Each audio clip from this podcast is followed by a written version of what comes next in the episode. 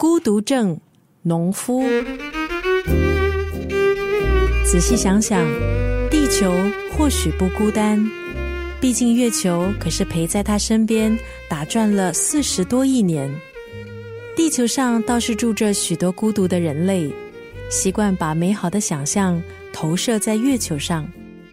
孤独的人呐，需要的可能是像月光般温柔的空间吧。从阅读出发，我们聊生活。陈丽仪、张成尧的月月仪式。今天在月月仪式呢，要聊的这一本书哈，呃，是马来西亚的一位绘本作家农夫的作品。这本书的书名呢，就叫《孤独症》。这个书名一听我就好喜欢哦。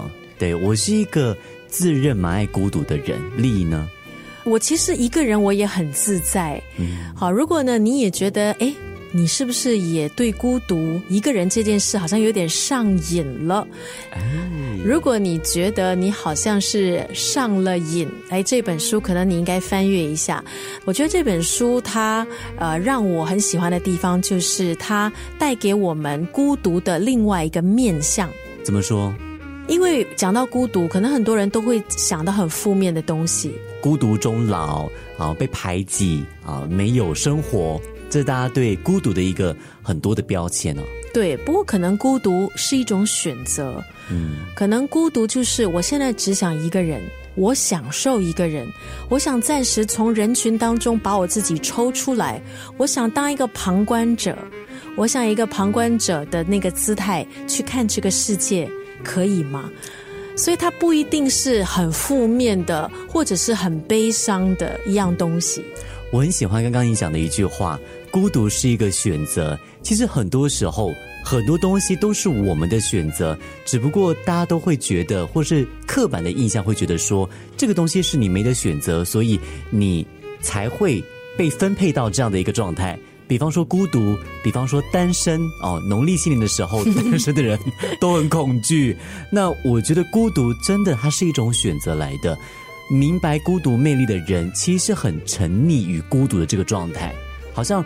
这本书的作家农夫，所以他这本书聊的是孤独的各种美丽吗？他其实举了很多的例子，他分享了很多的情境，啊，这些情境呢都带出了孤独这个主题。比方说，我不知道程瑶小时候哈有没有这样的一个习惯，就是有一个想象中的朋友，这个朋友他。不存在的，可是呢，在很多小朋友的心目中呢，很多小朋友都会，你知道吗？幻想说，哦，我有一个朋友，然后他就会跟大人叙述，哦，我这个朋友呢叫做小明啊，小明他怎样怎样。不过其实这个朋友不存在，然后可能很多大人就觉得，呃，很诡异，这个小孩子是不是神经有问题？是不是小孩？难怪有人说小孩可以看到大人看不到的东西，原来是这个看不见的朋友来的。对，所以书里其实。有一个章节啦，然后就有描写到，其实很多小朋友都有过这一段，这是不是也反映出一种孤独？或者小朋友他们有一种不被理解，或是他们会觉得大人为什么硬要我做很多事情？那我就是不要啊！那为什么大人会这样想？大人很奇怪，所以我觉得他这个章节其实也带出了我们常常忽略的小朋友。的一种需要，他们其实你看他蹦蹦跳跳的，好一直在笑，一直在闹，他心里头其实也有他的孤独感。哦，但你说小孩子心里那个孤独感是我们不需要去同情的，对不对？你刚刚讲那一段话的时候呢，我突然有一个很深刻的感觉：小的时候我们不会意识到所谓的孤独，我们一个人。是可以玩的很开心的，比方说你有想象中的朋友，又或者说我自己小时候，我很爱自言自语，跟我一样。是吗？我会自言自语的耶，我常常这样。我会想象我是，比方说某一个戏剧的某一个人，然后我会自己演这个角色，演完之后呢，我会再用另外一个角色来跟我对话。我其实觉得这样的一种方式也是小孩的一种成长，对角色扮演，对对对对对，然后再尝试模仿大人的世界啊、戏剧的世界啊的种种的角色，因为他们对很多东西其实充满了好奇。那刚才程瑶讲的小朋友的孤独是不是不需要被同情？我觉得小朋友的孤独，我们可以去关注他。嗯，OK。但是我觉得我们不需要过度的去干预他。啊，你讲对了，干预。我是到了成长的过程的时候，我才意识到有孤独这个东西。就当我跟很多人相处，当我到了学校，当我开始跟不同的人相处的时候呢，我才发现哦，原来你没有朋友叫孤独，原来你一个人是孤独，原来大家不喜欢这个状态。大家不喜欢孤独。这本书也提到蒋勋老师，他曾经有分享过，华人对“孤独”这两个字呢，附加了太多负面的意涵，还有定义太过狭隘了。那他是觉得像西方人 “solitude”，那个 “s o l soul”，它其实呢，呃，在古罗马它是太阳神哦，所以你看，孤独也可以发光的。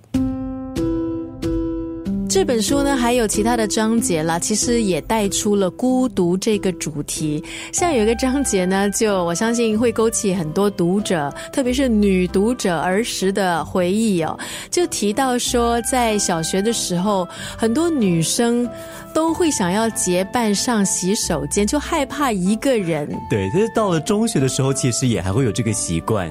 就以前是害怕，到过后就成为一个习惯，总觉得在。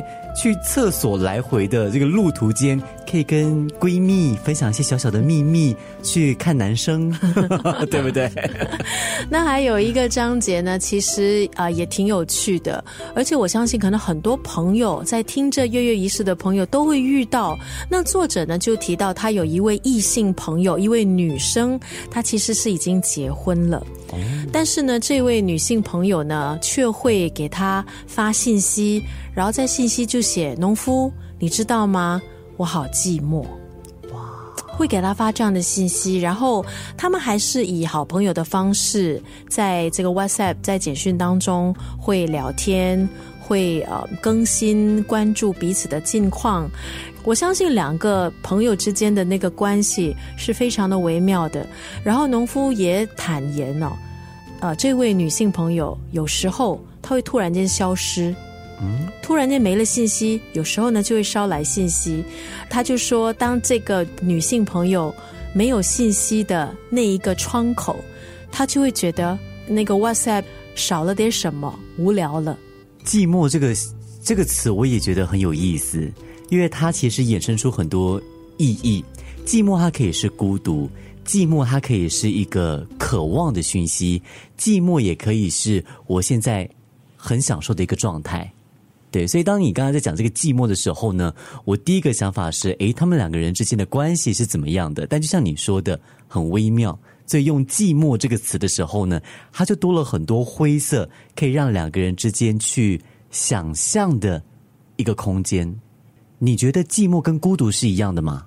那个发问的人先来一段自问自答。我觉得啊，我我曾经很认真的思考寂寞跟孤独的差别。我觉得寂寞是一种心情，那孤独它是一种状态，一个人的状态。那你一个人，你未必会感到寂寞。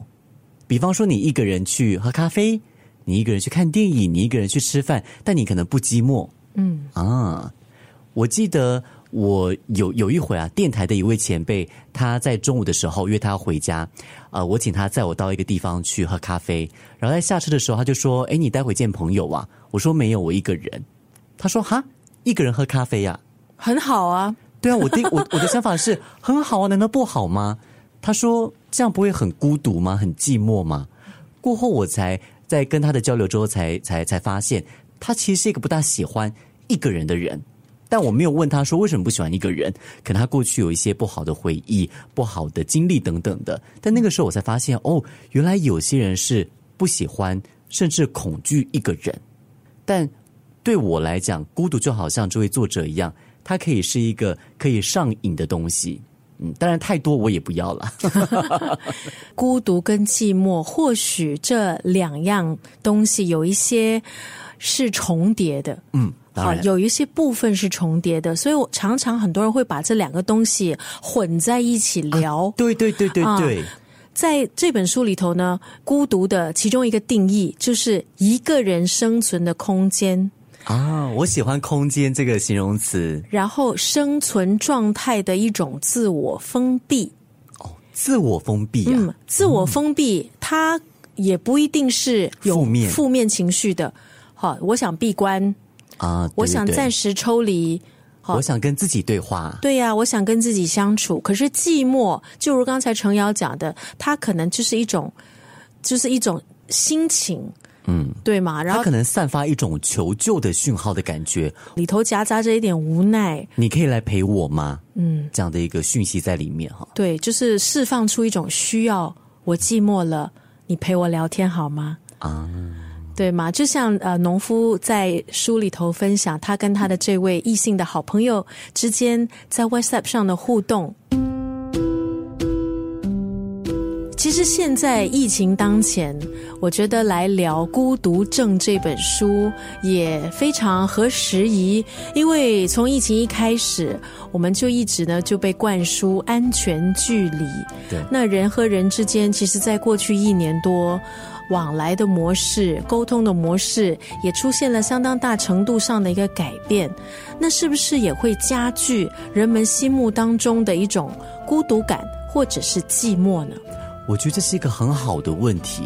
我也我曾经以为，因为疫情的关系，大家会更享受孤独，但我们不知道该说庆幸还是怎么样。在这个年代，科技非常的发达，它反而让我们可以选择不孤独。嗯，比方说，我感到寂寞的时候，我打个电话给一个人，我传个简讯给我的好朋友，或者说我视讯啊，甚至我在社交媒体发布一张照片，来吸引一些注意，来刷存在感，它都消磨了孤独可以带给我们的美感啊，这个是我的一个感觉。其实我觉得，如果讲到疫情哈、让我更加觉得面对面是无可取代。的。呃，疫情后解封后，跟朋友慢慢的约小组见面，好朋友，好，当我们坐下来同桌面对面举杯，干了那一杯手中的清酒的那个瞬间，你真的会心里头突然间就是有有很多感触，我就觉得说啊，见上一面真好，嗯，能够跟大家围着一桌嗯聊聊天真好。当然有社交媒体，就是刚刚程瑶讲的，它确实是可以满足我们在一些方面的需要了，什么刷存在感啦，然后保持一定的联系呀、可是我真的觉得，它疫情凸显了呃面对面接触交流的一个可贵。我觉得人很需要人的温度，我们很需要跟别人有很实质上的一些沟通、呃接触，然后甚至取暖。但我觉得很有意思的是，我们都不可以在某一个状态太久。当我们跟人类接触太久的时候，我们就会突然很渴望有一个人的空间。这个时候，孤独它的必要性就出现了。人的内心哈、就是一直在上演着拉锯战。真的，独处跟在跟别人相处之间的一个拉扯，然后呢，希望可以从中得到一个平衡。那这样子真的才可以维系我们心灵的一个健康。当然，最理想的一个状态就是一个人的时候享受独处，那跟大家在一起的时候好好的狂欢。享受人的温度。对对对，那其实在这本书《孤独症》里头哦，也探讨了，因为疫情也衍生出了一人消费的一种经济模式。嗯，比方说一人食堂、啊，一人酒吧，哇，一人喝酒，嗯，我很喜欢。还有一个更夸张的，就是一个人的电影节。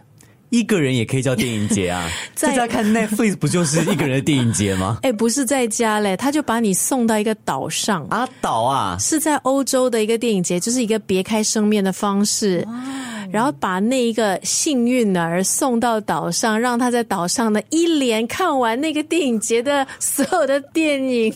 我这个我就有一点害怕了，因为你看到一半，你想跟别人聊天怎么办？想跟别人交流怎么办？而且呢，这个很特殊的一个人电影节呢，还不准你带手机哦。这 这跟监狱应该没有差别了吧？就是让你完全沉浸在电影的世界。如果你不是百分百的电影发烧友，你肯定办不到。或者加上不是百分之百的孤独症患者，你也办不到。在这本《孤独症》呢，就有提到了一个人看电影。